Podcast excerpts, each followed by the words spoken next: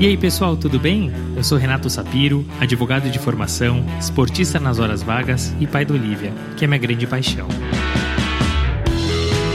Sou sócio fundador da Sapiro, uma consultoria de recrutamento jurídico, compliance e áreas correlatas. E esse é o Direito de Resposta, um raio-x do mercado jurídico. Sejam muito bem-vindos. Esse é um podcast leve e informal, onde falaremos com os principais personagens desse meio sobre carreira, tendências e, é claro, curiosidades. E esse é um podcast quinzenal, então já sabe, temos um encontro marcado segunda sim, segunda não.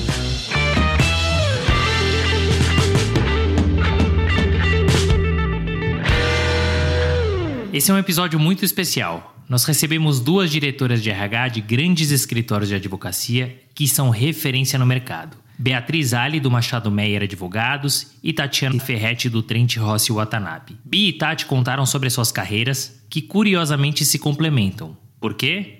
Só ouvindo para saber. Mas não parou por aí. De peito aberto, com transparência e sinceridade, Tati e Bia falaram sobre temas espinhosos, mas que precisam ser debatidos cultura organizacional nos escritórios de advocacia, capacitação de profissionais, choque geracional, diversidade e saúde mental. Episódio emblemático. Aproveitem. Pia é formada em administração pela FAAP, possui uma especialização em RH pela FGV e um MBA pelo INSPER. Passou por empresas de tecnologia americana e brasileira e há três anos e meio é diretora de RH do Machado Meyer Advogados. Tati é formada em administração de empresas pelo ISLA de Lisboa, tem um MBA e uma pós-graduação em gestão de recursos humanos, ambos pela FIA, passou por Lefosse, Tawil e atualmente é diretora de RH do Trent Rossi Watanabe. Mas melhor que ouvir de mim, vamos ouvir delas. Tati, Bia, quero agradecer vocês por terem aceitado o convite do Direito de Resposta. Esse é um episódio emblemático, ele é o de número 60 mas é um episódio super bacana e importante, porque a gente está recebendo dois ícones do mercado jurídico, de áreas super importantes, são as áreas administrativas dos escritórios de advocacia. A Bia, que é diretora de RH do Machado Meyer, a Tati, que é diretora de RH do Trent Rossi Watanabe. Tem muita coisa legal para a gente falar, então estou muito contente em receber vocês aqui. Muito obrigado por terem aceitado o nosso convite. Obrigada, Renato. Eu que agradeço. Eu sou ouvinte fiel do Direito de Resposta. Estou aqui honrada de gravar um episódio e falar para sua audiência nesse canal por onde já passaram grandes nomes do direito do mercado jurídico. E eu fico ainda mais feliz e honrada de estar do lado da Bia, que é uma colega que eu admiro tanto, que eu me inspiro profissionalmente. Preciso te falar que, como uma pessoa de humanas, eu adoro a leveza e a informalidade do seu canal, principalmente a sua vinheta, assim, é, a sua abertura que apresenta nas suas qualificações que uma das suas melhores credenciais é ser o pai da Olivia eu acho fantástica. Então aqui eu já quero até começar parafraseando você e apresentando as minhas credenciais de mãe da Bia, madrasta do Lucas e esposa do João, que também são as minhas grandes paixões. E adoro como você traz o lado humano das coisas, além do profissional. Muito bom, também é um prazer para mim estar aqui com vocês, profissionais incríveis nesse canal é incrível. E olhando lá, começando pelo lado humano, né, que é o lado que a gente nasceu para fazer, né, Tati? Também me apresentando, eu sou a mãe da Valentina, que hoje faz sete anos, uh. é mãe da Antônia Antonella e sou casada com o Vicente. Então, começando pelo pessoal, temos muita novidade por aí. Bacana, obrigado pelas apresentações. Muito contente mesmo em receber vocês aqui. Acho que tem muita coisa legal para falar e fico contente que Além de entrevistados e convidadas, vocês são ouvintes e sem dúvida nenhuma, Tati, essa de longe é minha melhor credencial ser pai da Olivia. Olha, aqui no podcast, vocês conhecem, os nossos ouvintes também, a gente sempre começa com a nossa pergunta clássica. É um episódio especial, mas a gente não vai deixar de começar por ela. Então, começando aqui pela Bia. Bia, você tem uma trajetória que é super sólida, você passou por diversas empresas de tecnologia e há três anos e meio você mudou para o mercado jurídico de cara numa Big Law, que é o Machado Meyer Advogados. Essa sua trajetória, ela foi planejada? Planejada? Caso contrário, quais eram seus outros objetivos? Nem um pouco planejada. Eu recebi de uma headhunter né, a descrição da vaga do escritório e aí eu comecei a ler sem ver o nome da empresa, né, sem saber quem era e até acho que não estava nem aberto, se não me engano, não tinha nem o nome do escritório aberto. E eu comecei a ler a descrição, o que, que precisava para a vaga e etc. E eu fiquei encantada, né? E aí quando eu fui ler que tinham mais de 700 colaboradores e era um escritório de advocacia, eu fiquei mais intrigada ainda com o desafio. E aí eu perguntei para a Red Hunter, eu falei assim, mas poderia ser eu essa pessoa? Daí ela assim, nossa, sério? claro, né? Você tem interesse? E eu tava de licença maternidade nessa época. A Antonella tinha dois meses. E aí eu perguntei, eu falei assim: olha, mas eu tô de licença maternidade, né? Podemos continuar o papo? Ela falou assim: super podemos, vamos continuar aí as conversas. E aí eu segui nas conversas com as sócias aqui do escritório e a cada conversa foi evoluindo e eu fui ficando mais encantada com o projeto, com os desafios do escritório, com as pessoas. É, eu fui percebendo que as pessoas aqui são muito apaixonadas pelo que fazem e fui me conectando com os valores, né, e com as pessoas. E aí quando eu percebi que a gente tinha essa conexão e o meu objetivo, né, que é aprender e que é cada vez mais buscar desafios, transformações, era muito conectado com o objetivo dos sócios e do escritório, Aí eu estava simplesmente entregue ao projeto e de dedos cruzados para que desse certo. E foi super legal e está sendo super incrível. Muito bacana. E o interessante aqui é que a gente tem a Bia, que é uma profissional que vem de um outro mercado e migrou para o mercado jurídico e vem vivenciando isso, e a Tati, que está nesse mercado há muitos anos, né, Tati? Você também tem uma carreira que é super sólida, toda voltada para o mercado jurídico. Começou lá atrás, em 2002, no Lefosse. De alguma maneira, a sua trajetória foi planejada? E se não foi, quais eram seus outros objetivos? Não foi nada planejada, nascida e criada mesmo no mercado jurídico, Sapiro. Eu estudei em colégio alemão, não me pergunte por quê. Meus pais me colocaram no Porto Seguro, na época eu morava em Campinas, estudei no Porto de Valinhos. E aí em 2000, que foi um ano bem emblemático, eu me formei do Porto e eu precisava decidir o que eu queria fazer para o vestibular. E na altura eu não tinha assim a menor ideia. Eu pensava em direito ou psicologia, porque eram duas matérias que eram de humanas, e eu nunca fui de exatas, e eu achava que eu poderia me dar bem.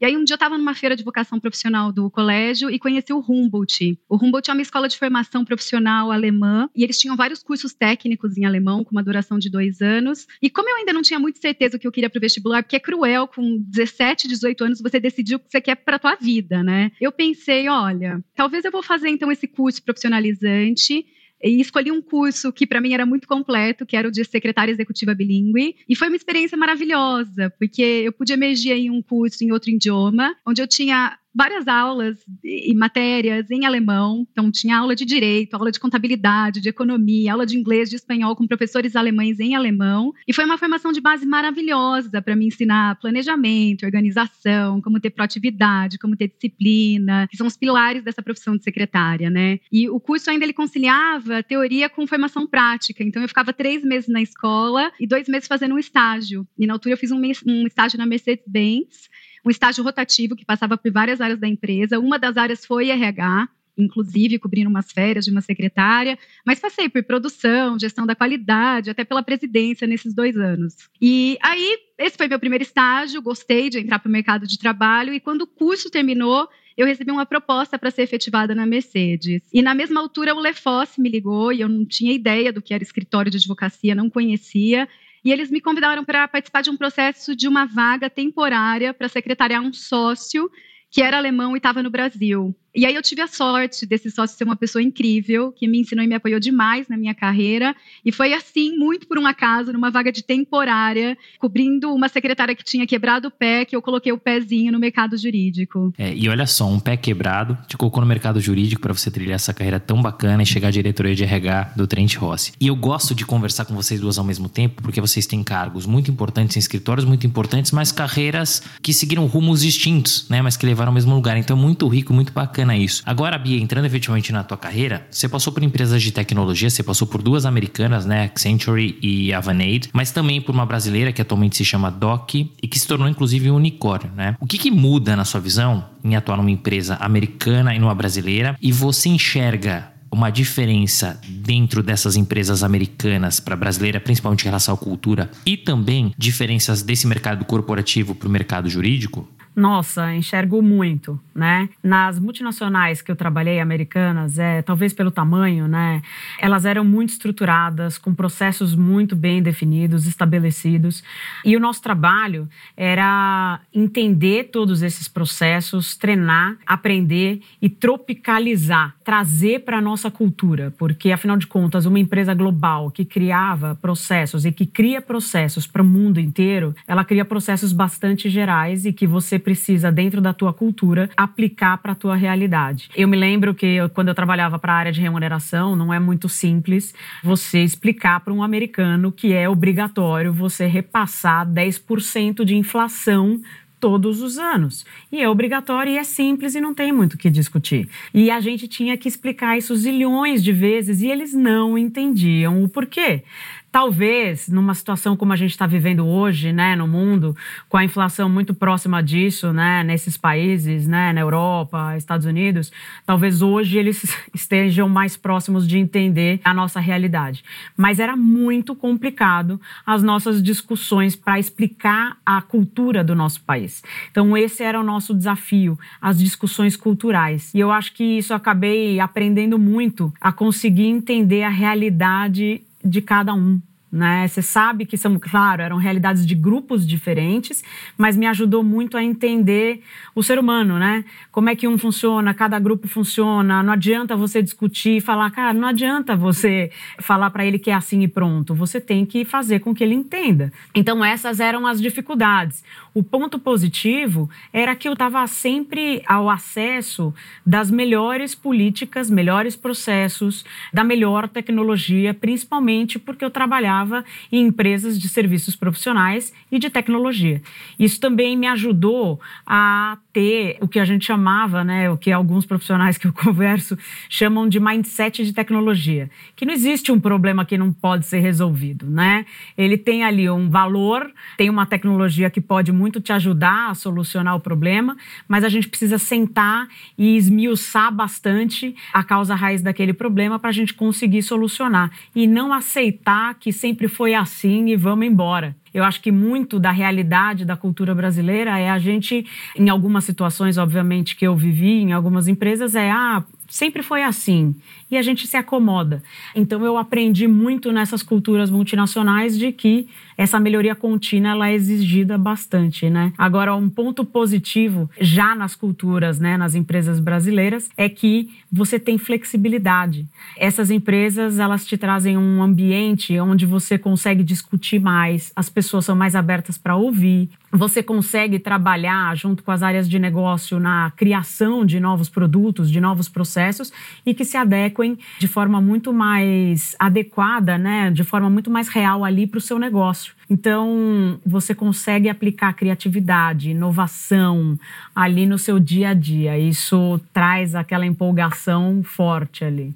Mas o que foi muito legal é ser formada por uma empresa bastante estruturada, né, por empresas bastante estruturadas e hoje poder usar essa expertise em empresas brasileiras e que exigem da gente essa formação, essa estruturação, essa transformação. Isso é muito legal. Não, isso é muito bacana, porque as empresas americanas, a gente ouve muita gente que passa por empresa americana, europeia, enfim, oriental, é bem dinâmica, né? E é bem by the book, ó. É assim que a gente vai fazer, a gente vai atacar. É objetivo, não tem segredo, no hard feelings, né? E isso é muito legal pra gente trazer pro mercado brasileiro, que é completamente diferente. Agora, pensando no mercado corporativo versus escritório de advocacia, o que, que muda, Bia? Eu acho que é a dinâmica de tomada de decisão né? Eu acho que assim a governança é bastante diferente. A gente tem muitos comitês dentro dos escritórios, o que eu acho muito legal, muito legal, porque a gente participa muito e a gente cria, como eu comentei, a gente cria junto as soluções. Eu acho que isso você traz o conceito de customer experience muito para real, né? Se a gente for conectar as coisas, a gente dentro do comitê de qualidade profissional aqui dentro do escritório, a gente traz o conhecimento técnico, a área de negócio, os sócios trazem o conhecimento de negócio e a gente juntos a gente desenha uma solução que seja muito aplicável ao negócio. Então eu acho isso muito interessante, né? Eu acho que essa esse esse modelo de gestão, ele é muito participativo o qual é o impacto dele. Ele pode levar mais tempo de você aplicar as mudanças. Né? Então a gente trabalha também essa questão de gestão e de tomada de decisão, dependendo da necessidade, da velocidade pelo qual a empresa tem que seguir. Você tem que dar uma acelerada aí nas discussões, porque você tem muitos comitês e muita participação também. Eu brinco aqui que eu tenho 100 chefes né? Depende. Aí não sei quem pergunta assim: ah, nossa, quem é seu chefe? Eu falo assim: depende. Quem? Eu tenho 100 chefes. De qual você está falando, né? E eu aprendo muito aqui, né? Porque as pessoas aqui são extremamente inteligentes. Então, o aprendizado é incrível. E, e, é importante isso que você traz. Claro que leva mais tempo, mas quando você forma comitês para tomar determinadas decisões, você tem diversidade, você tem uma linha de pensamento diferente. Então você também divide responsabilidade. E você já trouxe um ponto que a gente vai falar mais à frente, que é a importância da área administrativa nos escritórios de advocacia, né? A evolução em relação a esse tema e a importância, né? Tati, e você já está há mais de duas décadas no mercado jurídico, né? Você comentou que você começou no Lefosse lá atrás, como que você acabou entrando no mercado jurídico? E já são 18 anos, passando pela área de marketing, passando pela área de RH, hoje, como a gente comentou, já como diretora eh, de RH lá no Trent Rossi Watanabe. Como é que se deu a construção da sua carreira? A mudança diária e o que, que mais contou de tudo olhando para trás para essa trajetória de sucesso. E para fechar, é muito curioso que você atuou seis meses na filial de Lisboa do Linklaters e passou um mês também na sede em Londres, né? Que, que muda no dia a dia dentro dessas estruturas e ainda que elas estejam sob a mesma bandeira, o que, que muda em relação à cultura? Então vamos lá. Quando acabou aquele meu contrato temporário, apareceu uma posição dentro do Lefosse de analista de marketing jurídico júnior. Isso era 2002, Sapiro. Imagina que o mercado estava super pouco desenvolvido e é óbvio que aquilo vinha por conta da parceria e do acordo de cooperação com Linklaters, que já tinha um administrativo super forte, áreas administrativas especializadas. E aí eles me perguntaram, falaram, você foi bem, a gente gostou de você, você tem interesse em ser a nossa analista de marketing jurídico júnior? E assim, eu, não tinha nem ideia o que era marketing jurídico e acho que nem existia no mercado essa figura. Eu tenho muito orgulho de dizer que eu sou uma das pioneiras em mercado jurídico no país. E essa cooperação com o Linklaters na altura foi uma grande escola, porque eu aprendi muito. A função naquela altura de marketing jurídico era muito voltada para a comunicação. Eram os diretórios, newsletters, organizar eventos, relações públicas. E era até engraçado que eu lembro que quando eu fiz os primeiros contatos com os diretórios, Chambers, Legal 500, eles falaram: nossa, mas a gente fala com sócio nos escritórios, não tem no Brasil pessoas de marketing com quem a gente conversa. Então foi ali uma construção mesmo. E aí, dez anos depois, eu resolvi fazer um MBA na FIA de gestão estratégica de negócios. E muito por acaso, o meu trabalho de conclusão de curso foi sobre a utilização do marketing jurídico para obtenção de vantagem competitiva com a mentoria de um professor que era fantástico, Fábio Coimbra, e naquela altura ainda tinha muito pouca literatura e referência bibliográfica nacional sobre o tema. E aí, falando um pouco da transição de por que marketing foi parar na cadeira de RH, tem uma série de sobreposições entre essas áreas, né? Eu sei a Bia, por exemplo, tem uma área de comunicação interna ali no guarda-chuva dela. São áreas que andam muito próximas e de mão dadas. O RH era o meu principal cliente interno enquanto eu estava no marketing, e porque você tem ali uma função muito grande de propagar os valores e a cultura, de criar uma marca forte, uma boa marca empregadora que ajuda a atrair os candidatos, trabalhar com os alumnais, as pessoas que saíram e se recolocaram em cliente, com quem você tem aí programas para continuar o contato, a comunicação interna, que sempre foi muito importante para motivar pessoas, promover esse orgulho da marca, o endomarketing, comunicação externa, na altura não tinha tantas redes sociais, mas tinha o trabalho de comunicação externa e mesmo diversidade, inclusão, lateral hires, eu como marketing olhava oportunisticamente para o mercado, quais eram as áreas que os nossos concorrentes estavam crescendo, onde tinha oportunidade de negócio e acabava também vendo o perfil de candidatos. Então assim, assim, tem muitos hashtags em comuns e muitos gray zones ali entre marketing e RH. E eu acho que ambos os departamentos, eles exigem várias habilidades pessoais parecidas, né? O marketing, para ele ser efetivo num escritório, você tem que ser muito proativo, você tem que fazer o corpo a corpo, você tem que entender o dia a dia de cada área, entender como cada prática funciona, quais são as habilidades e qualidades de cada um para contribuir para o desenvolvimento de negócio. Então, eu olhava e falava assim, hum, esse sócio aqui, ele, o perfil dele é prospecção de negócio, a gente tem que aproveitar e mandar ele para o IBA para fazer prospecção de negócio. Ou esse aqui é mais acadêmico, então assim, vamos explorar a produção de artigo e a visibilidade nas universidades. Ou quem é bom porta-voz para a imprensa, quem é bom de relacionamento para participar das câmaras, institutos, associações, quem é bom para falar em eventos. Enfim, tem ali uma série de sobreposições. E aí, com todas essas sobreposições, o Comitê Executivo, em 2012, me fez um convite para assumir também a área de RH. E aí eu confesso que eu me apaixonei, assim. Eu, eu gosto de gente, eu gosto de cuidar de gente, eu gosto de escutativa, de impactar na vida e na carreira das pessoas, e eu me encontrei ali. E aí você falou um pouco da experiência no Linklaters, assim, o que eu posso te dizer é que ninguém volta igual de uma experiência, uma vivência internacional, né? Linklaters foi para mim uma grande escola. Tinha ali 31 escritórios espalhados em 21 países, eles estavam muito à frente em vários temas, como governança, compliance, diversidade e inclusão, treinamentos, porque é um desafio enorme você alinhar o padrão de qualidade técnica e consistência do atendimento de tanta gente espalhada pelo mundo, de tecnologia, de softwares, ferramentas.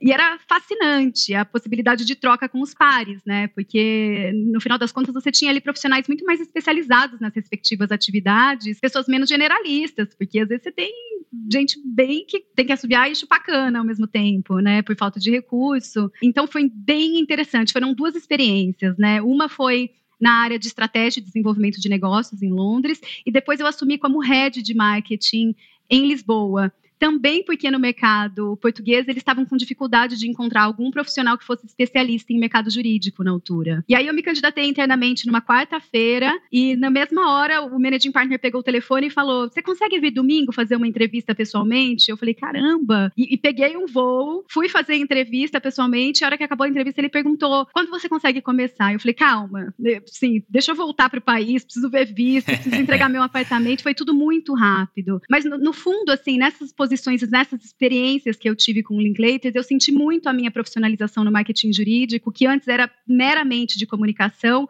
transitar para essa área de desenvolvimento de negócio, né? Então, assim, mais perto do negócio, um papel de business manager mais forte, participando das reuniões das áreas, participando na elaboração dos business plans, com o comitê executivo, definindo estratégia, posicionando a marca, fazendo rebranding quando precisava atualizar a imagem para conectar com o propósito, é, secondment de clientes, proposta.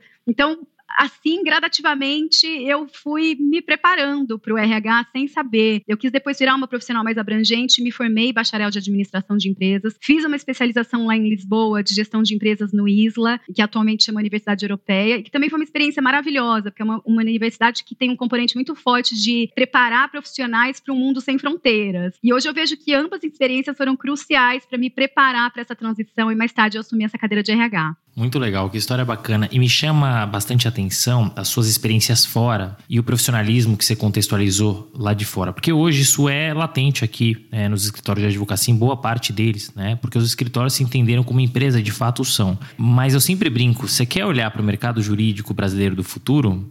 Olha para os mercados americano e europeu, porque você vai enxergar, enfim, o que, que vai acontecer com o mercado. E a gente segue mesmo, a gente tropicaliza, mas a gente segue o que eh, já foi feito lá fora e que funcionou, né? Então, muito bacana você trazer essa profissionalização e como você flutua entre as áreas. E não só administrativo, Sapiro, é muito também nas tendências de negócio. A SG é uma coisa que já se falava há muito mais tempo. LGPD, a gente ouviu falar dois anos antes lá fora. Então, várias tendências surgem dali também para a prática, para os grupos de práticas, de produtos, de tendências, mas também para o administrativo. É, e é muito legal a gente falar hoje, porque principalmente o pessoal mais jovem que está nos ouvindo, eles já veem um mercado bem profissionalizado e muito avançado. Mas se você pegar esses 20 anos para trás, eu me recordo, era um mercado, assim, é, era um matagal, né? É, você tinha que limpar ali o, o terreno. Então, é, é, é, bacana você contextualizar esse histórico. E você falou da área administrativa, assim como a Bia, que é uma área que vem ganhando, e ainda bem, relevância dentro dos escritórios. Como é que você enxerga a importância dessas áreas, a evolução dessas áreas administrativas nos escritórios ao longo dos últimos anos? Ah, teve grande evolução, né? É, e muita profissionalização. Antes, a maioria dos escritórios eles eram gerenciados pelos próprios sócios.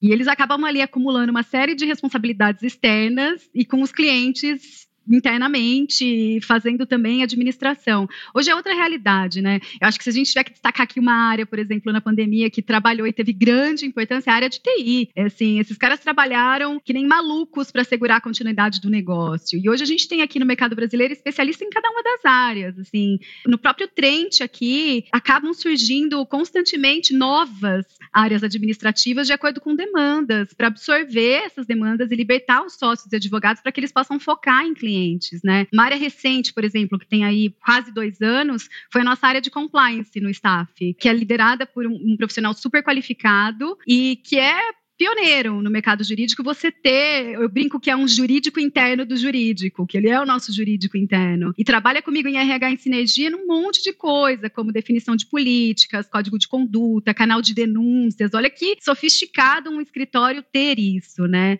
É, a gente teve também, por exemplo, a contratação de uma gerente de gestão de conhecimento, que é uma área hoje super importante para organizar, armazenar, proteger os dados, compartilhar conhecimento dentro do escritório. E o que a Bia falou falou, que eu acho sensacional, que os escritórios têm muitos comitês estratégicos formados por times multidisciplinares administrativos com sócios, né? Então, por exemplo, a gente criou aqui um comitê de inovação, que tem membros de TI, de know-how, de compliance, para olhar para oportunidades, para tendências no mercado, para automatização. E eu sempre tive muita sorte, Sapiro, de trabalhar com managing partners brilhantes que empoderam a liderança e que valorizam demais o administrativo, e isso é muito importante também. E, e para você, Bia, qual é a sua visão sobre a área e o crescimento ao longo dos últimos anos? É, eu estou aqui há três anos e meio e eu vejo diferença em três anos e meio, né? Desde o dia que eu cheguei aqui no escritório, eu já vejo muita diferença diferença.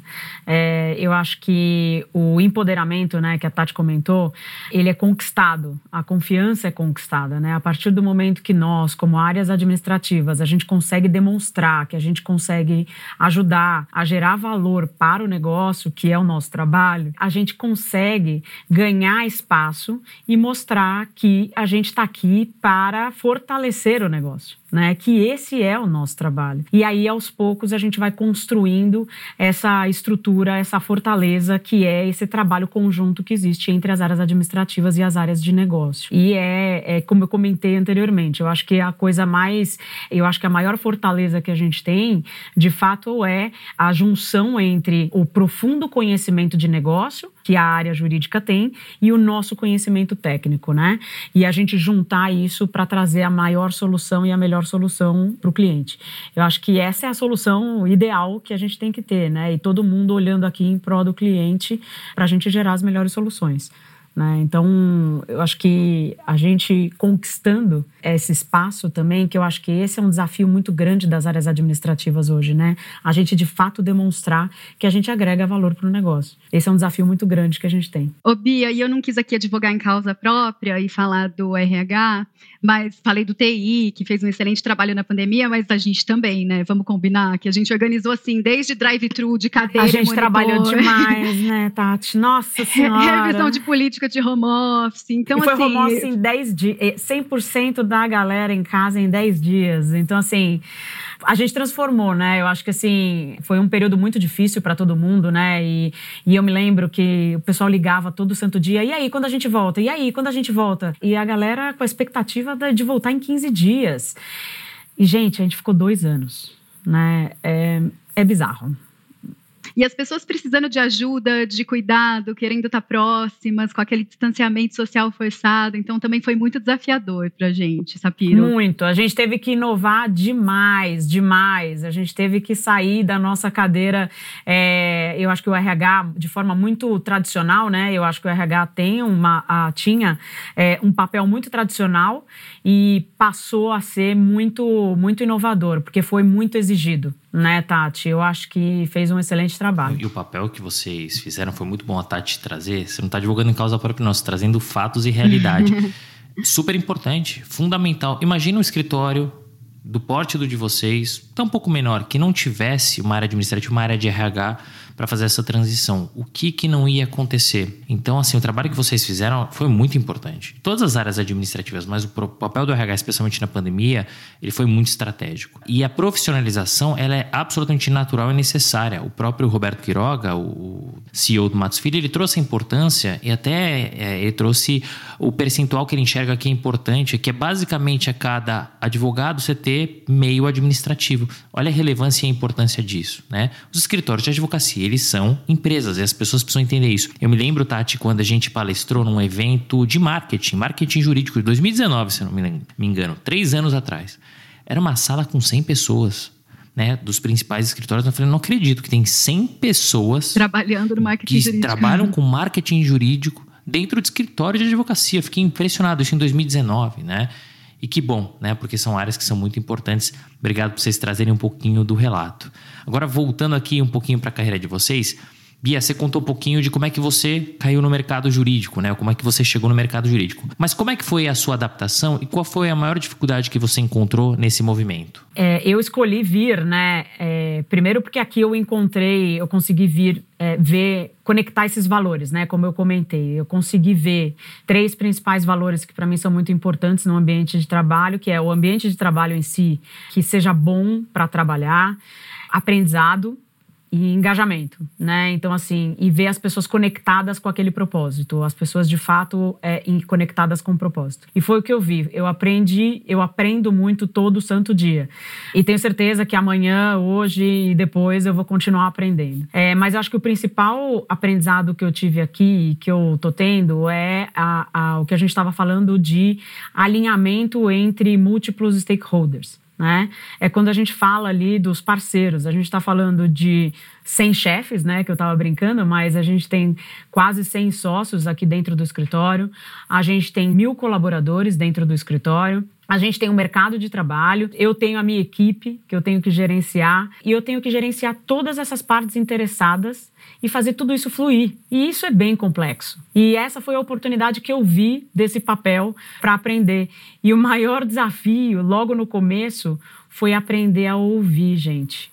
Eu não sabia que esse era o maior desafio que eu ia encontrar, mas foi. É o exercício de ouvir, da gente conseguir sentar e ouvir as pessoas falando, ao invés de ficar falando, para depois a gente poder entender de fato qual é o problema, quais são os desafios que você vai encontrar, como é que você vai solucionar o problema, porque como é que eu vou garantir o alinhamento de interesse de todas essas pessoas se eu não parar para ouvir? E eu vejo que cada vez mais a gente, com essa ansiedade de resolver, resolver, resolver e trabalhar e, e resolver as coisas, a gente não para para ouvir as pessoas. É, então esse é um, é, esse foi meu maior desafio que eu exercito ainda todos os dias: ouvir. A gente tem dois ouvidos e uma boca e tem um motivo. É, mas você sabe que você traz um ponto importante, você fala de escutativa, né? Que é diferente de escuta, né? De ouvir, simplesmente ouvir. E é uma das coisas mais difíceis do ser humano, porque quando a gente está conversando com uma pessoa, a gente já está pensando na resposta. A gente não está ouvindo o que a pessoa está falando. Como é que você vai resolver o problema da pessoa se você não sabe qual é o problema, né? Você acha que sabe e já está preparando a tua resposta. Então, eu imagino quão desafiador é isso, né? E mais do que isso, Bia, como encaixar isso numa rotina como a de vocês, que é acelerada e que todo mundo quer tudo para ontem, né? Exatamente. Eu acho que esse é um grande desafio. E com advogados, né, Bia? Tem esse lado também dos advogados que argumentam muito bem, Sapiro, que defendem muito bem o ponto de vista. Então, você tem que ter assim um jogo de cintura no RH para ouvir com empatia, mas conseguir ser imparcial e se envolver na medida certa. E, e esse papel que a gente fala, né, de você tem 100 chefes, mas você tem que defender o melhor interesse da sociedade, né? Então é, é desafiador. Tati, é total. Eu falo que a escutativa foi o maior desafio, é, porque de fato, né? Eu sou apaixonada agora pelos advogados, né? Defendo super. Sou casada com um advogado, tá? Não de escritório, mas é, é, de fato, meu maior desafio foi esse. E aprender a não ter que defender uma ideia. Eu não tenho que defender uma ideia. A gente tem que sair com a melhor solução para a sociedade, né? Para o grupo. E aí, de fato, escutativa eu já cheguei uma vez numa discussão e falei assim: você acha que eu vou tentar te convencer? Não vou, não pretendo fazer isso. E aí o sócio do outro lado começou a dar risada e falou assim: ai, Bia, só você. Mas olha só, como o empoderamento é importante, não basta você ter uma área de RH, uma área administrativa, como vocês bem colocaram, precisa empoderar, né? Porque ao ouvir e a escutativa, sabendo o que é melhor, você vai dar o direcionamento e para que isso seja respeitado, tem que ter o um empoderamento. Então, muito relevante esse exemplo e eu gostei do desafio, porque é um desafio em qualquer lugar. Tati, por outro lado, você já está há mais de 20 anos no mercado jurídico, né? Então, a minha pergunta ela vai estar em outro caminho. Que, que te motiva a continuar nesse mercado e o que, que você mais gosta desse mercado? Ai, Sapiro, várias coisas me encantam e me desafiam nesse mercado. Assim, acho que a primeira delas é a obsessão por qualidade deste setor, né? As pessoas trabalham assim com uma margem de erro zero, com um nível de exigência enorme. Eu adoro o dinamismo, as novas áreas e novos produtos que surgem o tempo todo e como essas áreas se ocupam e se esvaziam de acordo com o cenário econômico, né? É, eu vi ali durante a pandemia um monte de gente preocupada, amigos perdendo emprego e os escritórios recrutando e crescendo e crescendo e aí talvez desacelerou o M&A, mas a área de reestruturação de dívida bombou, o consultivo ficou menos ocupado e o contencioso trabalhou, então assim, uma loucura. E aí eu também me encanto com o perfil das pessoas, né? Porque elas são muito parecidas de acordo com as áreas que elas escolhem para se especializar.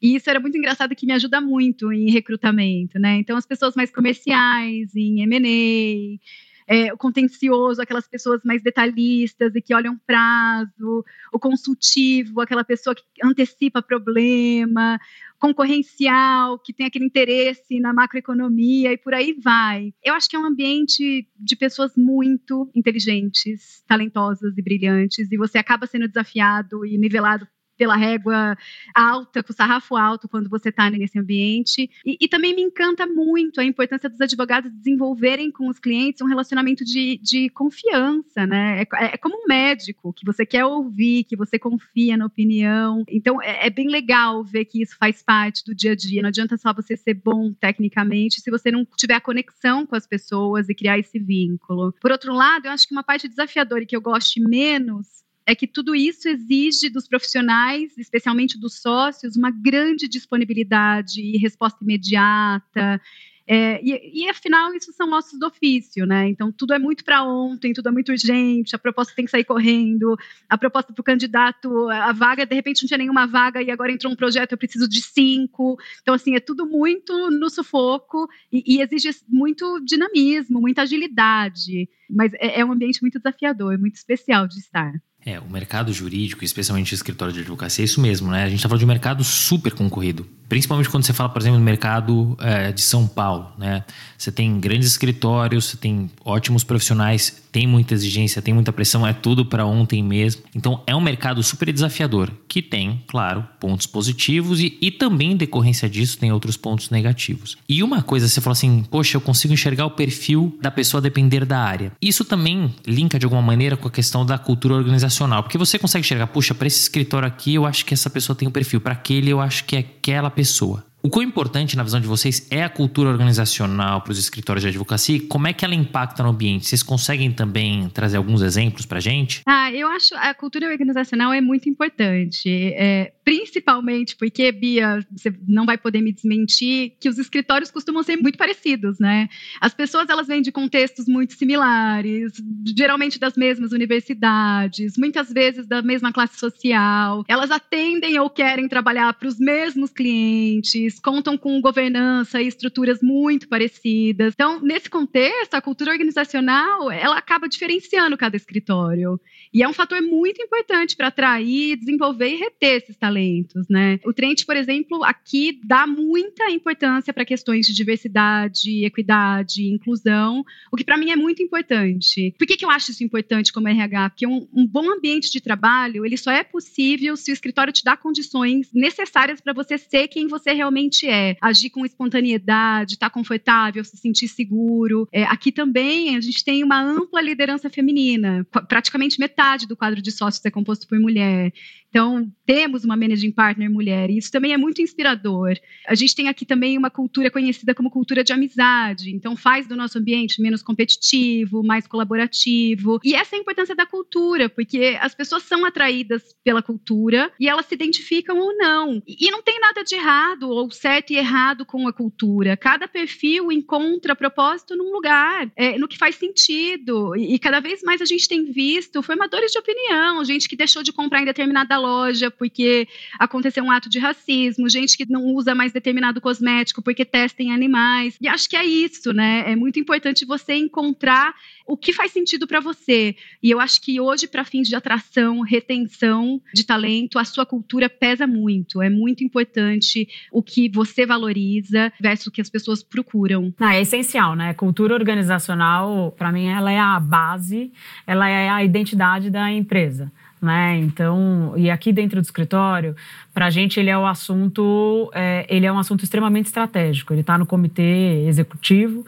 A gente desde 2019 a gente vem trabalhando fortemente a cultura organizacional do escritório. A gente tem um comitê é, formado por é, embaixadores que são sócios, o RH e formado por colaboradores. Então a gente tem um grupo de quase mais de 60 pessoas de todas as áreas, todas as localidades, todas as senioridades que representam o escritório e que juntos a gente gente avalia a entropia cultural, a gente tem a metodologia, a gente acompanha a metodologia, né? A gente avalia a entropia cultural do escritório e a gente cria o plano de ação depois dessa avaliação. Então a gente vai, de acordo com essa avaliação, a gente vai identificando quais são as ações necessárias e junto com esse grupo de 60 pessoas, a gente vai identificando as ações necessárias a serem criadas. E eu acho que um ponto muito importante de identidade do escritório e até que me fez ficar mais ainda apaixonada pelo escritório, eu acho que é a preocupação, é a responsabilidade social corporativa, né? A gente tem uma identidade muito forte e uma conexão muito forte com a educação. É, o escritório acredita que a gente vai transformar a sociedade por meio da educação. Isso é muito, muito forte. E eu acho que indo nessa frente, né, que a Tati comentou, de diversidade e inclusão, a gente trabalha fortemente esses assuntos também pelos comitês. A gente acabou até criando, né, a gente já lançou o nosso instituto,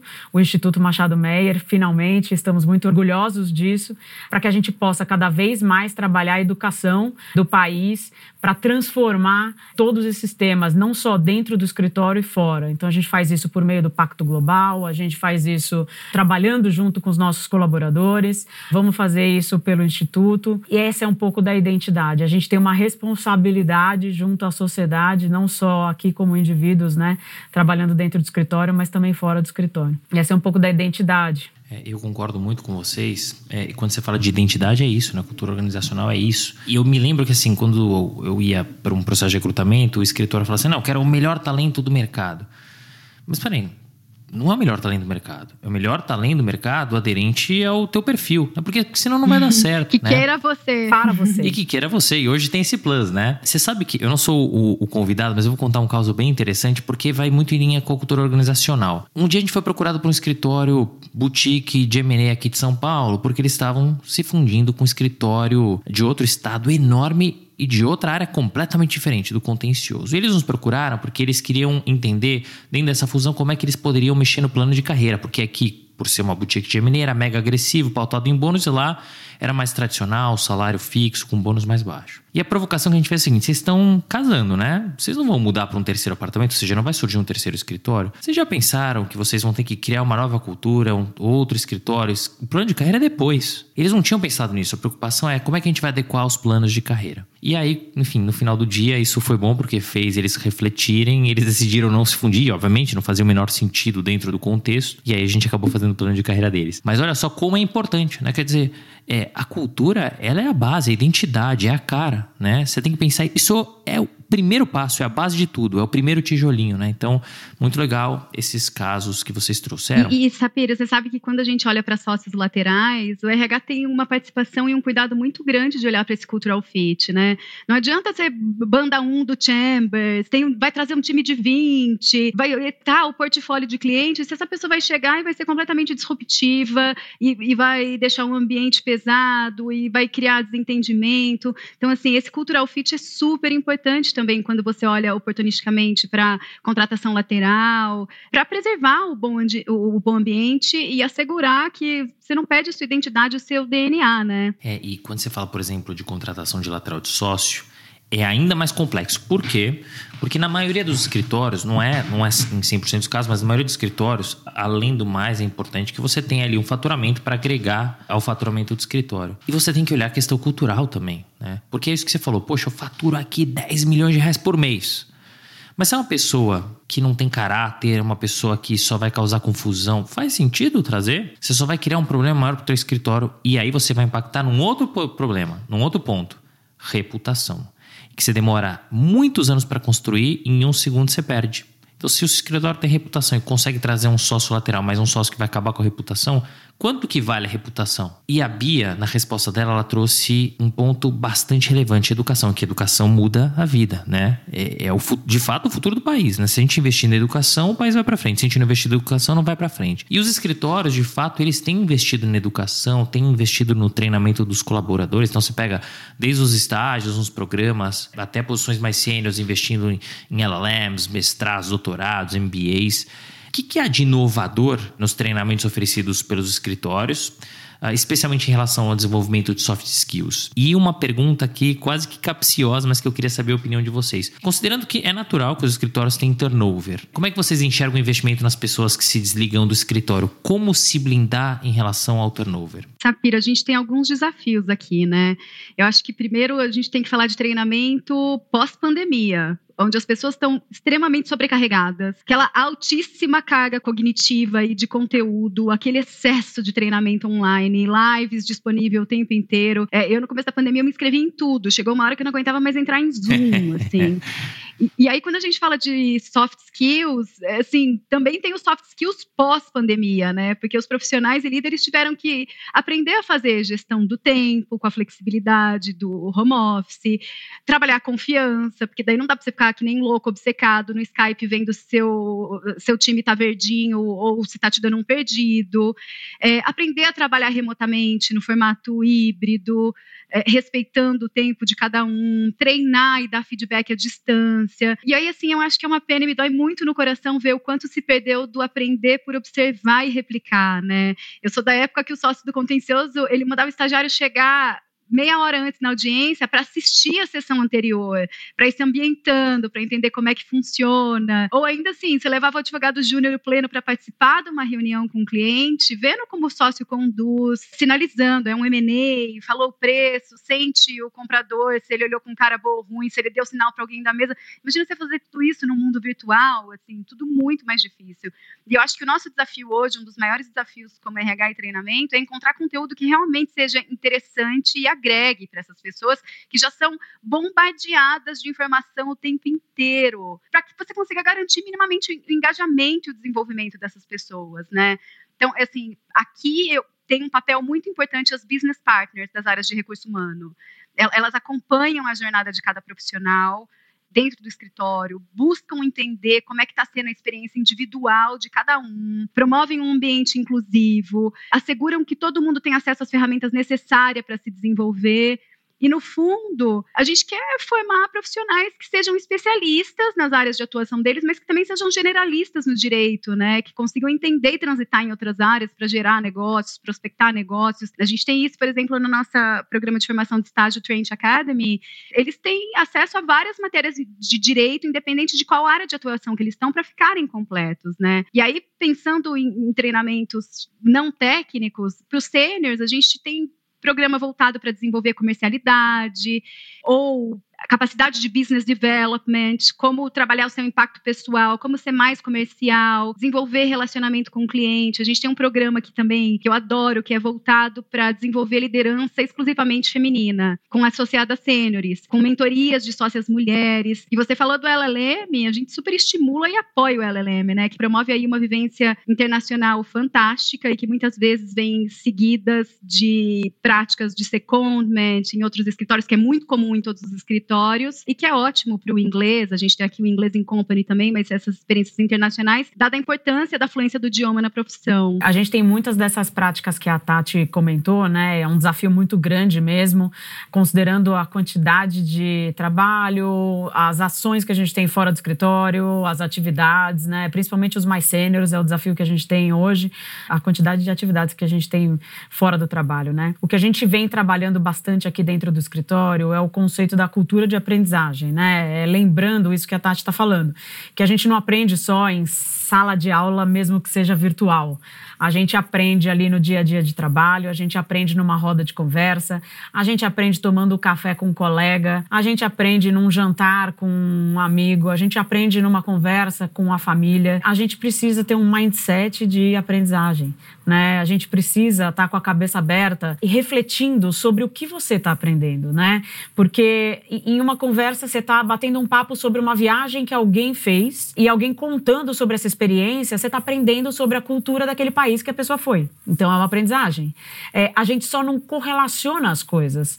E aí eu acho que é isso que a gente está trazendo cada vez mais para as pessoas, né? O conceito da aprendizagem. Você está você tá aprendendo constantemente. É, não necessariamente só o momento em que você está sentado dentro da sala de maneira formal. A gente tem plataformas online, que daí é aquele fato, né, Tati, da galera sentar ainda dentro da, na frente do computador, continuar estudando, mas a gente tem a página da intranet, que a gente começou a criar comunidade, né, a gente criou uma comunidade de troca de conhecimento, e diferente do que provavelmente o pessoal pensa de que é uma troca de conhecimento jurídico, não, a gente troca bastante conteúdo de soft skills, gestão do tempo, gestão de projetos, é, liderança. Para estudantes, a gente, além das plataformas, a gente fez um, um projeto piloto em 2021 que a gente chamou de Clube dos Estudantes para trabalhar inteligência emocional, considerando aquela enxurrada de coisas que o estudante passa, né? Estudar, trabalhar, naquele começo de carreira que ainda está na dúvida ainda do que, que quer seguir, para onde, etc. A gente fez esse piloto que deu super certo, que a gente vai continuar. A gente fez um programa de desenvolvimento de liderança também para os sêniors, para mais de 100 sêniors, também de inteligência emocional para a gestão de equipes, que é um assunto super importante. Afinal de contas, a gente não foi preparado para fazer isso, né? E a gente precisa testar e a gente fez role plays nesse no role plays nesses treinamentos. Recentemente, a gente lançou um projeto que a gente chamou de pílula de aprendizagem, onde o próprio associado apresenta assuntos que ele conhece e todo mundo participa e foi um super sucesso. A gente já tem agora fila de, de gente que quer apresentar o que conhece e a galera quer conhecer e quer participar. E eu acho que é incentivar as pessoas a se relacionar, mesmo que de maneiras diferentes, né? Mesmo que virtualmente. E a gente busca ainda ter interações presenciais, né? A gente trabalhou muito isso em outubro do ano passado, de como a gente trabalha no virtual. Como a gente trabalha no home office, né? Eu acho que a cultura do home office vai muito mais para uma cultura de gestão por confiança do que de gestão por controle. É, então a gente muda completamente o mindset da liderança. É, a gente estava acostumado a olhar lá para o lado e falar: ah, meu funcionário está ali, ele está trabalhando. Será? Será que ele não estava, sei lá, fazendo sei lá o que ele estava fazendo. Então a gente estava acostumado a controlar a pessoa fisicamente e agora a gente tem uma sensação de insegurança. Então a gente precisa também preparar os líderes e os liderados para passar mais segurança para o líder se sentir seguro e a gente criar mecanismos, rituais de encontro, de engajamento. E aí entrando no turnover, que daí a gente fala do engajamento, eu não curto muito a palavra do retenção, né? Então eu, eu, eu busco sempre é, mecanismos de engajamento das pessoas. E eu acho que um, um forte processo que a gente tem aqui é a nossa comunidade de cultura, que eu comentei anteriormente, e os nossos grupos, a gente tem os grupos de afinidade dentro do escritório, que fazem muita diferença. É, são grupos sociais que as pessoas se encontram mensalmente para falar sobre temas de acordo com cada um desses grupos e as nossas ações de voluntariado, as nossas ações de responsabilidade social corporativa, o pro bono. A gente tem uma comunidade bastante grande que participa do pro bono. A gente tem essas ações que engajam as pessoas além da sua responsabilidade de dia a dia, porque afinal de contas a gente não vive só do nosso trabalho, só da nossa atividade de dia a dia. Né? Então a gente busca ações paralelas além do nosso trabalho. É, eu ia falar exatamente isso, Bia. Eu acho que ao invés de falar sobre perder talentos, é um pouco do que a gente faz para manter o lugar atrativo e interessante para ele, né? A importância dessa área de RH humanizada, voltada às pessoas, a importância de uma boa e forte cultura organizacional, e tudo isso combinado vai ajudar a, a manutenção desses talentos, né? E, e acho que é importante também a gente assegurar um ambiente de progressão e desenvolvimento na carreira, né? Aqui no Trent, a gente tem muita gente com muitos anos de casa. É, vários sócios que começaram como estagiários e chegaram ao cargo de sócios de maneira orgânica. Então, eu acho que saber das oportunidades internas de crescimento, para onde eu vou, é muito inspirador para os jovens. Falando assim, dos mais jovens, por exemplo, a gente tem aqui uma taxa de efetivação de 85% dos estagiários, que assim mostra que é muito acima da média de mercado, que mostra a nossa preocupação em formar pessoas, em formar a nova geração, em uma relação de longo prazo, porque o mercado é muito competitivo. Os escritórios cresceram demais nos últimos anos e continuam com muitas vagas abertas. E aí, esse crescer de forma descoordenada, sem ambientar os novos integrantes, sem um onboarding correto, sem cumprir tudo o que você prometeu na entrevista, pode ser muito perigoso para sua identidade, né? É, e se o profissional estiver feliz e motivado, Sapira, ele não vai buscar proativamente a oportunidade. E ainda assim, se a oportunidade chegar até ele, ele vai fazer um due diligence, se ele quer mesmo considerar esse lugar que aproximou ele, colocar na balança, hoje em dia, muito mais do que só a remuneração. O ambiente, work-life balance, como é que é, qualidade de vida. Então, tem uma série de fatores hoje que influenciam esse turnover, que deixou de ser remuneração e propostas financeiras mais atrativas.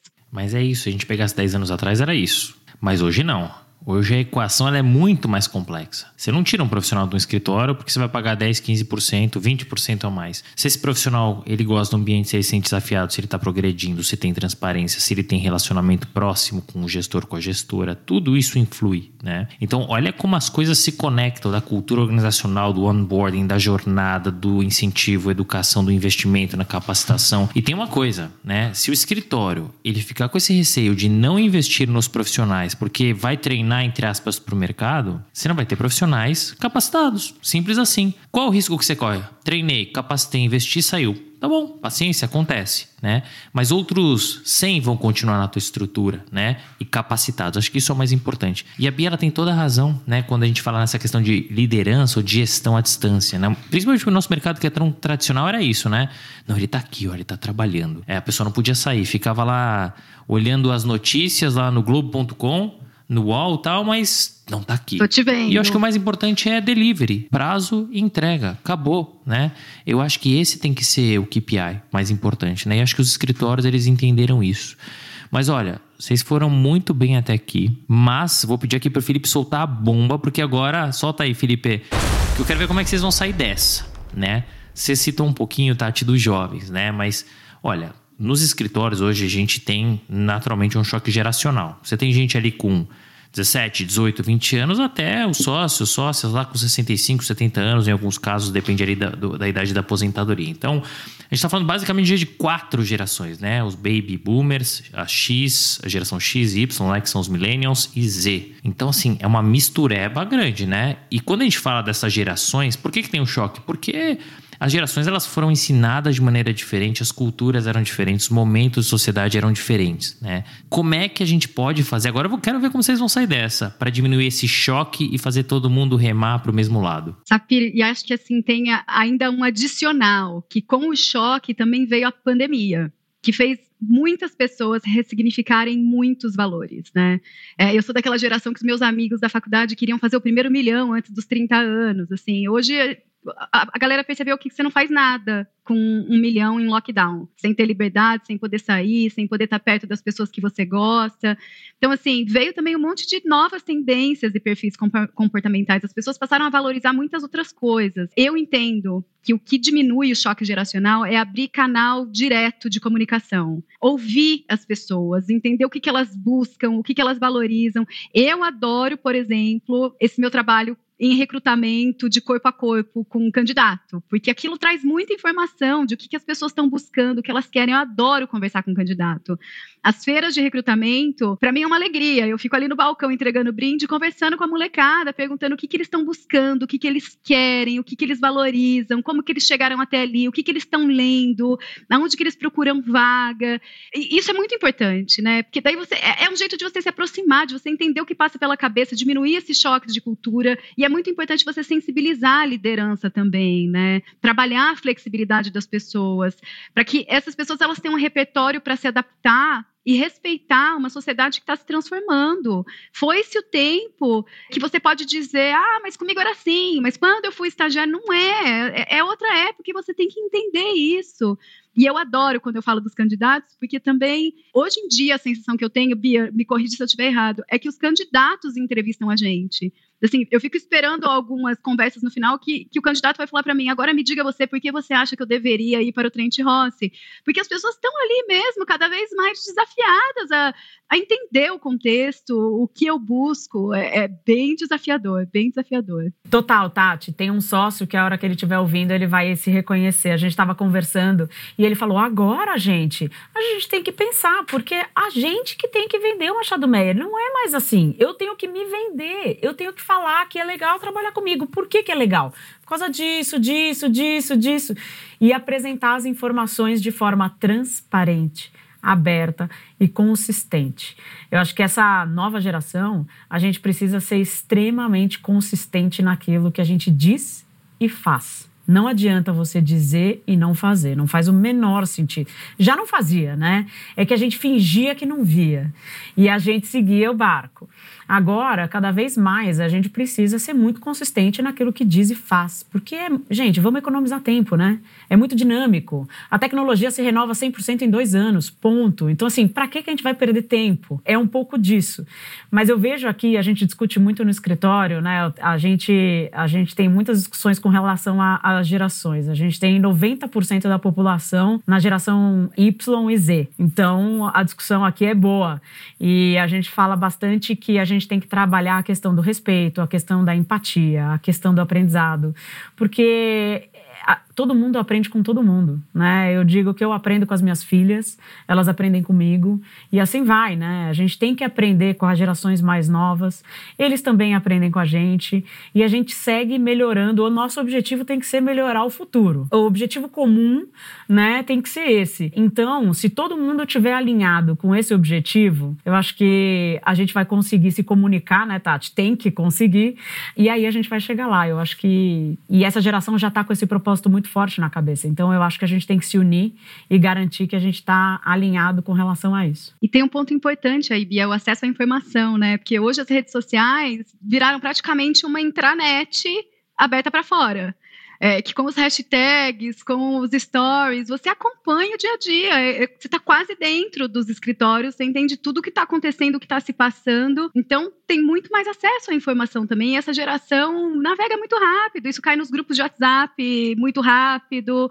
Eles conversam na faculdade e tudo isso vai multiplicando. Você não controla mais. É, e a gente tem que usar isso pro bem, né? Então, o pessoal tem que, todos nós, né? E a gente tem que usar isso pro bem e pensar no futuro aqui em como que a gente chega lá. E, e é isso, e quando a gente fala de geração, é, você ouve muita gente de determinada geração criticando a geração mais nova. Gente, assim, a gente tem que aprender a lidar, né? Porque isso aqui é o nosso futuro, né? Então, como é que a gente vai fazer? A gente tem que entender. É comunicação, acho que vocês têm toda a razão, e é empatia, saber se colocar no lugar a minha geração, eu fui ensinado de um jeito. Eu fui ensinado que, não, trabalhar dói mesmo, crescer dói. E vai lá, meu, para, não tem mimimi. A nova geração, que inclusive foi ensinada por essa geração que aprendeu desse jeito, colocou embaixo da asa. E quando chega no mercado de trabalho, já é um outro formato. Tá errado? Não, foi o jeito que eles foram ensinados, né?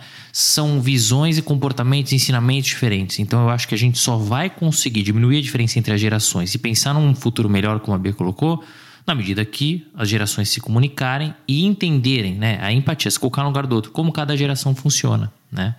Vocês saíram bem, vocês se saíram bem. Ufa. Mas vamos seguir aqui que ainda tem, tem muita coisa bacana pra gente falar. Olha só, a gente tá falando de transformação de sociedade, né? E a Bia falou, poxa, em dois anos muda a tecnologia. A pandemia potencializou uma série de coisas. E a sociedade, ela realmente está numa constante transformação. Uma dessas transformações é em relação à diversidade, né? E hoje existe uma pressão muito grande nos escritórios e nas empresas para que exista mais diversidade. Inclusive, saiu uma regra recente que uh, empresas listadas na bolsa elas precisam preencher determinado número lá dentro da diversidade. Se não conseguir, elas têm que inclusive justificar, né? Dito isso, como é que a gente faz para implementar ações afirmativas nos escritórios de advocacia que realmente sejam aceitas e respeitadas, promovendo a diversidade e mais do que isso, como é que a gente consegue abarcar as derivações de diversidade? Que a gente está falando de gênero, de idade, orientação sexual, racial, etnia e etc. Sapiro, vamos lá. Eu acho que começando do início, a gente tem que apoiar e como RH tem que fazer, porque é o certo a se fazer. Tirando o, a questão de ser o certo a se fazer, olhando para as pessoas, advogar é uma atividade que exige muita criatividade, versatilidade, perspicácia. E daí a importância da gente fomentar e ter times diversos, né? Para você conseguir enxergar um problema por várias perspectivas, vivências, ótica, com outra eh, outra perspectiva, outro olhar. Então eu acho que um ponto essencial aqui nessa temática para ela ser bem sucedida é sensibilizar a liderança, eles entenderem que isso é bom para o negócio. E ainda assim, se algum RH tiver dificuldade de sensibilizar a liderança de que isso é bom para o negócio, tem a demanda e a cobrança enorme dos clientes, que hoje nas grandes RFPs, ou mesmo o exemplo que você deu aí da bolsa, cada vez mais o mercado tem exigido isso, tem pedido indicadores, tem perguntado quais ações você faz, e isso é, exigindo muita transparência, né? O Trent quando eu falei de sensibilizar a liderança, o Trent criou um comitê de diversidade e inclusão há mais de 10 anos, né? E em 2016 começaram aqui os grupos de afinidade para trabalhar os pilares de diversidade dentro e fora do escritório. Então a gente tem os grupos que tratam da temática PCDs, religião, étnico-racial, LGBTQIA+, gênero. E esses grupos eles se reúnem bimestralmente é, e tem a liberdade de discutir tudo que for pertinente sobre o tema, propor melhorias, acompanhar projetos, ajudar a rever políticas, trocar conhecimentos. E esses grupos, a sensação que eu tenho é que eles foram muito importantes para educar sensibilizar sobre o tema, formar aliados e trazer ideias de ações afirmativas, né? É, se aprender a se colocar no lugar do outro e você se aprofundar é, nas temáticas. E eu acho que esse é um dos únicos temas nos quais a gente não se vê como concorrentes, né, Bia? É, pelo contrário, a gente se ajuda e se ajuda muito. O, o, Machado Meyer e o Trent, por exemplo, faz parte da Aliança Jurídica pela Equidade Racial, que é formada por 12 escritórios vou falar por ordem alfabética: BMA, SESCOM, Demareste, Felsberg, Lefosse, Machado Meyer, Matos Filho, Pinheiro Neto, Stock Forbes, Trent, Tosini e Verano. Essa foi uma iniciativa super legal e pioneira com o objetivo de promover a inclusão e a equidade raciais de profissionais negros e negras dentro dos escritórios de advocacia participantes do grupo e no mercado jurídico em geral. Então, assim, só para te dar um indicador, o grupo começou em 2017, foi lançado em 21 de março de 2019, que é o Dia Internacional da Discriminação Racial, em 2018, a gente realizou o primeiro censo de diversidade, com nove escritórios que eram participantes. E a representatividade negra nos nossos escritórios era de menos de 1%. E nós tivemos agora, o ano passado, 2021, uma segunda edição desse censo. Então, o percentual de negros subiu para 11% nos grandes escritórios do Brasil. Então, ainda tem um caminho longo a ser percorrido. É, mas o setor está se movimentando para endereçar esses problemas, vendo um bom crescimento e se coordenando. E aí a importância de destacar o papel de RH nesse tema, porque o recrutamento é uma porta de entrada dos profissionais diversos. Então, aqui no Trent, a gente tem no processo de contratação, por exemplo, um critério de assegurar a inclusão de públicos subrepresentados até a etapa final. A gente tem uma política formal de contratação que determina a inclusão de pelo menos uma pessoa de público de diversidade entre os três finalistas de cada vaga. E isso é muito importante para assegurar espaço para todo mundo. É isso aí, Tati. A gente tem que trabalhar muito junto com as lideranças e é o que a gente faz aqui também no escritório. A gente tem um comitê de diversidade, onde a gente também tem representatividade é, de uma pessoa de cada grupo de afinidade, né? Então a gente tem um associado que representa cada grupo de afinidade para que a gente tenha conexão estratégica com esses grupos de afinidade. Esses grupos eles se encontram é, mensalmente para discutir as ações, para conseguir influenciar cada vez mais a mudança dentro do escritório. A gente tem orçamento também para conseguir auxiliar nessas ações, porque também não adianta nada a gente ficar pedindo para que as ações sejam feitas e a gente não consiga investir nessas ações. Então, cada vez mais a gente consegue investir um pouco mais nesse comitê e a gente vai evoluindo nesse número. A gente conseguiu também aumentar bastante o nosso número de representatividade negra dentro do escritório, junto com a Aliança Jurídica dentro do escritório. Eu acho muito importante esses pontos que vocês trazem. Diversidade benéfico como a, a Tati colocou, é diversidade de pensamento, é diversidade é de vivência, de experiência. Então, só pode ser benéfico. Não é só para o negócio, é para a convivência mesmo, né? São visões diferentes. Mas eu acho que os escritórios, eles têm que ter diversidade, não por uma pressão que acontece sim, e ainda bem, dos clientes. Eles têm que ter porque é bom, né? Porque para um, uma convivência melhor, para um ambiente melhor e também para o negócio, né? Eu lembro que eu ajudei uma vez um escritório que nos procurou e falou assim, Renato, a gente quer trazer uma sócia mulher, porque o cliente está pressionando. Poxa, super legal que vocês querem trazer uma sócia mulher, né, diversidade de gênero, mas porque o cliente está pressionando, não é legítimo. Tem que ser legítimo, acho que isso é muito importante e é benéfico para todo mundo. Então, gostei muito dos exemplos que vocês trouxeram. Mas a Tati falou uma coisa lá atrás que eu acho que vale a pena a gente referendar e retomar. A pessoa enfim, diversa ou não diversa, ela tem que entrar no escritório do jeito dela e tem determinadas exigências que tem que cair. Então, por exemplo, se quer contratar uma pessoa é, negra, mas que é formada numa faculdade que não é dita de primeira linha, tudo bem, baixa a régua em relação à faculdade. Ah, não tem inglês fluente. Baixa, dê a oportunidade. Eu acho que isso é o mais importante. Se a pessoa agarrar a oportunidade for muito bem, ótimo. Se ela não, não agarrar a oportunidade, tudo bem, ela teve a chance dela. Mas é preciso dar uma chance e mais do que isso, dar a chance dela ser como ela é. Sapiro, a gente está discutindo, com relação a isso, a gente vem discutindo bastante, né, com foco em educação e pensando também em instituto e o quanto o escritório pensa na sociedade e no desenvolvimento da sociedade é o que mais a gente pode fazer, né, pensando em, na equiparação, pensando que talvez essas pessoas podem ter tido um gap no passado, o que a gente pode fazer para ajudar, o que a gente pode fazer para equiparar essas pessoas e colocar no mesmo pé de igualdade numa discussão de performance, numa discussão de promoção, numa discussão de mérito, a gente vem discutindo isso bastante, que é como que a gente desenvolve programas de desenvolvimento mesmo, de educação que equiparem, que não seja só o inglês ou um português, para auxiliar essas pessoas desde a escola não só aqui, porque a gente está pegando o momento em que a escola, que a pessoa já esteja aqui dentro. A gente está pensando lá atrás, né? Não deixar que isso aconteça agora. Então a gente tá, a gente já está pensando em projetos desse jeito para que a gente consiga antecipar um pouco mais essa, esse desafio que essas pessoas enfrentam, né? Eu acho que a gente precisa começar a dar um passo um pouco mais adiante de ir para as escolas né? Eu acho que é ir para o ensino médio e, e, e, o que mais a gente pode fazer para a sociedade para que a gente não chegue nesse patamar que a gente está hoje, né? E a gente conseguir antecipar um pouco mais a solução dos problemas.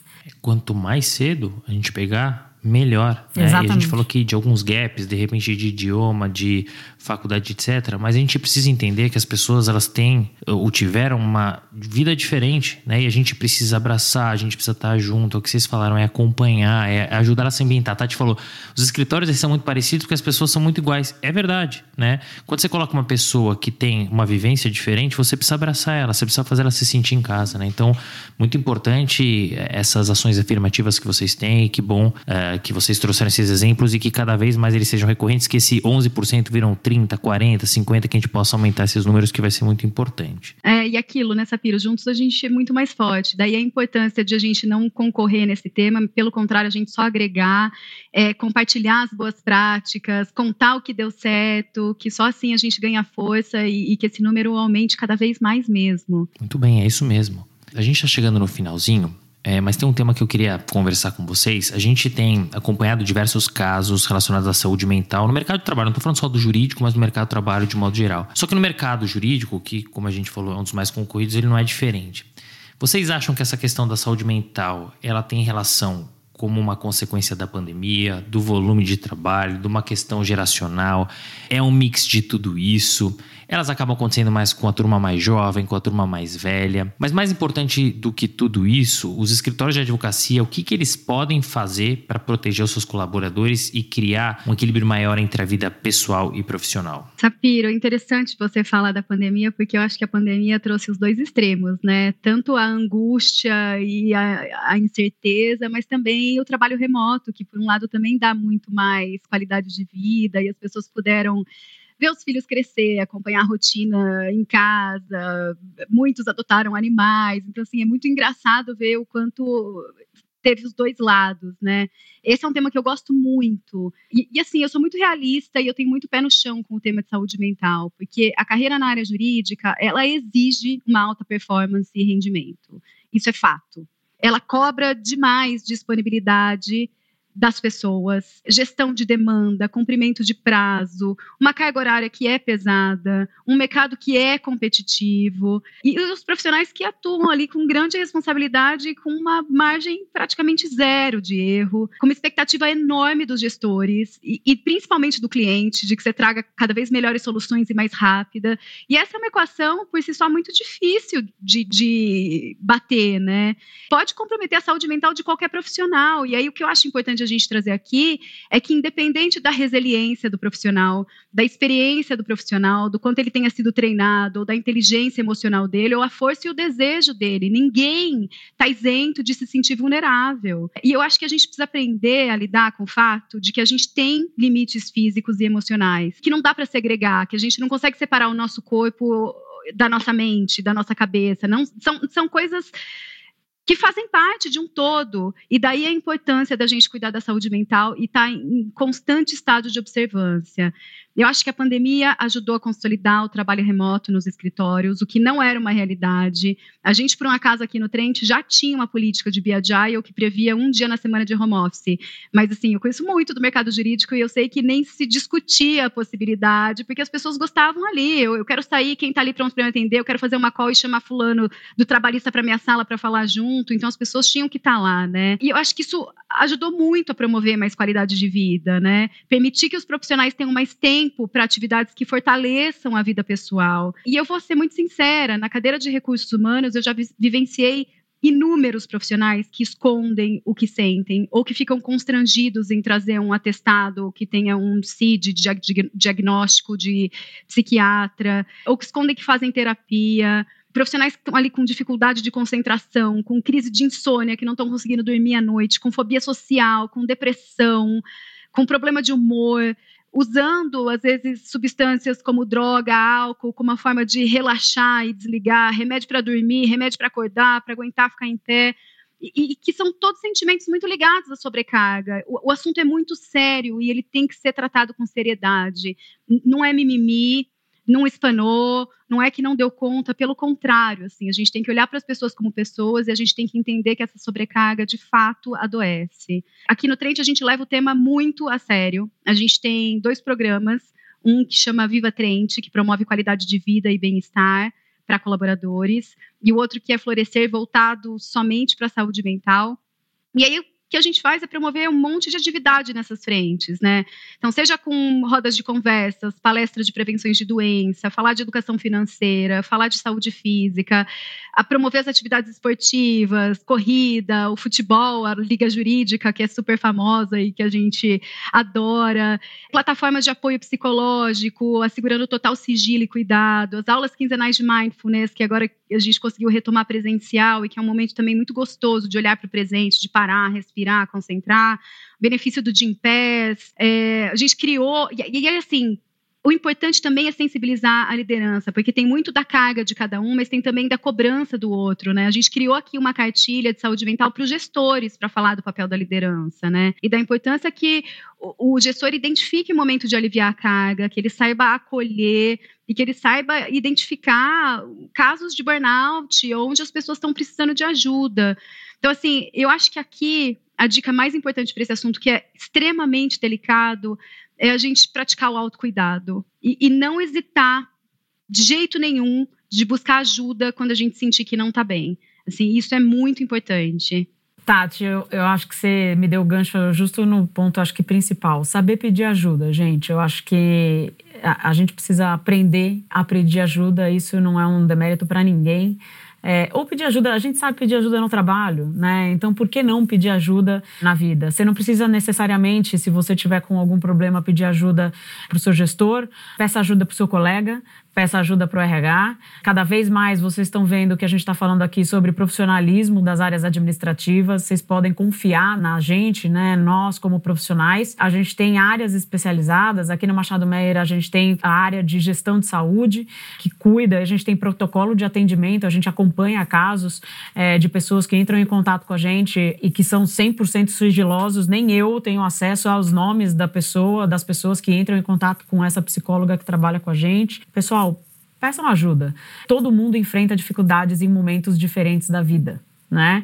Independente, você pode ser é, sênior, pode ser sócio, você pode ser júnior, você pode ser do administrativo, você pode ser analista, você pode ser diretor, você... não importa todos nós vamos enfrentar momentos difíceis na nossa vida. Isso está claro, isso é óbvio para todos, tá? Eu acho que o importante é como a gente vai enfrentar isso. Se tiver com dificuldade, peça ajuda. Aqui no escritório a gente tem o programa Equilibrar que a gente lançou em 2019, que é um programa integrado, onde a gente cuida da saúde física, social e, e mental. A saúde física a gente tem de pés, a gente tem acompanhamento nutricional, a gente tem aqui dentro do escritório espaços com alimentação mais saudável para as pessoas. É, no social, a gente coloca todas as nossas ações de responsabilidade social corporativa, cultura, grupos de afinidade, onde as pessoas discutem temas que não são do trabalho, que têm encontros. A gente precisa cuidar do social, faz parte da nossa vida. E no mental, a gente tem terapia online, a gente tem o protocolo de atendimento feito pelo RH, a gente tem ações educativas, né, com palestras de diferentes temas dependendo da, até da solicitação dos nossos colaboradores, a gente tem muita interação né, com essa comunidade de cultura, então a gente pergunta quais são as necessidades ali do grupo. O treinamento de liderança que eu comentei anteriormente com vocês, o clube do estudante. A gente criou um espaço equilibrar como piloto aqui no escritório da Faria Lima.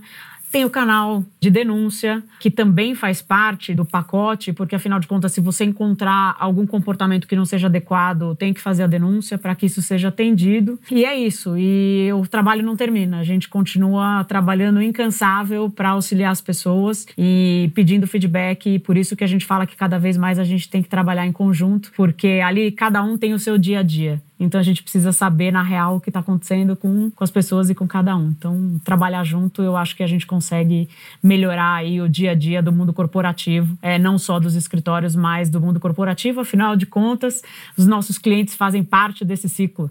Né? Então vamos trabalhar todos juntos para a gente conseguir melhorar o nosso ambiente corporativo. E tem uma outra coisa, a Tati bem colocou, não é problema nenhum você expor uma, uma situação né, que você está passando. Pelo contrário, né, é muito importante você pedir ajuda. E eu acho que isso parte das pessoas, né, a pessoa que está sofrendo, das pessoas que estão próximas, da gestão, né, como a Tati bem colocou, isso é super importante. E mais dos clientes. Né? Que pressionam muitas vezes, né? E, e, aqui eu quero até trazer o exemplo de um grande amigo que é o Giovanni Ravagnani, que é head hoje na Boozer. Ele tem um podcast muito legal que ele fala sobre saúde mental, vale a pena conferir, que é o lado B. É, e ele estava conversando, ele falou, Renato, a gente critica assim muitos escritórios tal, é, e, e, muitas vezes tem que criticar mesmo, mas posso falar, eu sou culpado também. Olha que bacana, ele falou, eu sou culpado também, né? Quando eventualmente eu pressiono o escritório por causa de, um, de uma entrega, né? Então, assim, acho que todo mundo tem que olhar é trabalhar em conjunto, porque só assim a gente vai ter, de novo, uma sociedade melhor. Né? E é um tema que a gente tem que ficar de olho. Então, muito obrigado por vocês dividirem um pouquinho da vivência, da experiência, da importância e dos programas que vocês têm hoje nos escritórios. Bom, Vocês foram brilhantes até aqui. Agora, para fechar com chave de ouro, eu queria que vocês. Vocês já trouxeram vários, né, ao longo do episódio, mas que conselhos que vocês dariam para os nossos ouvintes? Ah, Sapiro, se eu puder trazer um conselho aqui do fundo do coração e que eu acredito muito, é para que os ouvintes percebam que as pessoas são o ativo mais importante de um negócio, especialmente para nós aqui no ramo jurídico como prestadores de serviço. Então, assim, invista em um RH que promova um ambiente de empatia e respeito, que estimule a criatividade, que promova a escutativa, que potencialize e valorize as melhores características de cada um é, e que consiga desenvolver as habilidades por meio de treinamento e mentoria que, que ainda são necessárias, né? Que as pessoas tenham a mente aberta para ouvir e entender as novas gerações e, e perceber que o mundo está em constante mudança e que hoje em dia flexibilidade e adaptabilidade são as maiores virtudes do ser humano na atualidade. Sejam abertos para isso e cuidem das pessoas. Usando o gancho aí da Tati, né, Tati, que é, é adaptabilidade, eu acho que é aprender, né? Estejam sempre abertos para aprender. Como eu comentei, acho que logo no começo, a gente aprende constantemente. A gente aprende nas aulas, a gente aprende no jantar com os amigos, a gente aprende num filme, a gente aprende conversando. Pode parecer para aqueles mais jovens que a gente não aprende com os pais, né? Mas a gente aprende. A gente aprende com os filhos. Então, vamos ter aquele mindset de aprendizado, né? E eu acho que, usando um pouco o que o Sapiro falou, a gente precisa olhar um pouco mais para as pessoas né? E é que a Tati também falou, vamos cuidar uns dos outros, né? Eu acho que a gente vive muito o automático. É, ok, vamos continuar porque né, a, gente tem, a gente tem um negócio, a gente vive do negócio, a gente vive no mundo corporativo e a gente é apaixonado por isso, pelo menos eu sou, mas a gente precisa cuidar das pessoas porque, afinal de contas, como a Tati falou, os negócios são feitos de pessoas. E talvez um último, eu sei que se conselho fosse bom, a gente vendia, mas sejam felizes, né? Busquem as profissões para aqueles mais jovens, busquem as profissões que vocês mais gostarem. Não que a gente só faça coisas que a gente ame, né, todos os dias e 24 horas por dia. Mas afinal de contas a gente trabalha muito e a gente se dedica demais para o nosso trabalho. Então é super importante que a gente faça coisas que a gente goste que a gente se, porque a gente vai se dedicar muito e a gente vai acordar de manhã todos os dias para ir trabalhar, então que a gente tenha paixão por aquilo que a gente faz e a gente vai performar melhor com menos esforço, né? Afinal de contas, porque a gente vai gostar daquilo que a gente faz. Acho que é um pouco disso. Olha aí, fechamos com chave de ouro. Eu queria agradecer muito vocês. Olha, para quem é das antigas, que dupla, hein? Bebeto e Romário. É sensacional. Vocês foram incríveis. E eu fiquei muito contente porque tinham temas polêmicos, tinham perguntas, como brinquei ali, capciosas, mas vocês uh, responderam com transparência, com sinceridade, com generosidade, trouxeram informação, não fugiram a nenhuma das perguntas. E o podcast é isso mesmo, a gente está aqui para levar informação para o mercado jurídico, para a gente tentar pensar não só no mercado jurídico melhor, numa sociedade melhor. E vocês foram incríveis. Então quero agradecer do fundo do coração, Bia, Tati. Muito obrigado pela oportunidade de ter vocês aqui conosco. Obrigada, Sapiro. Estou muito feliz. Te agradeço de novo o convite. Bia, adorei fazer essa dupla com você. Você sabe o carinho e admiração que eu tenho por você. E é o que o Sapiro falou, que a gente possa levar informação, um outro olhar, esse nosso RH humanizado inspire outros escritórios e, e esse cuidado com as pessoas, que acho que é o nosso principal papel. Com certeza. Mais do que nunca, e especialmente pós-pandemia, né, Bia? Com certeza, Tati. Obrigada, Tati. Obrigada, Sapiro. Foi um um prazer estar aqui com vocês. Fim de papo. Se você gostou, recomenda para seus amigos. Se não, fala comigo que eu quero te ouvir. Até a próxima.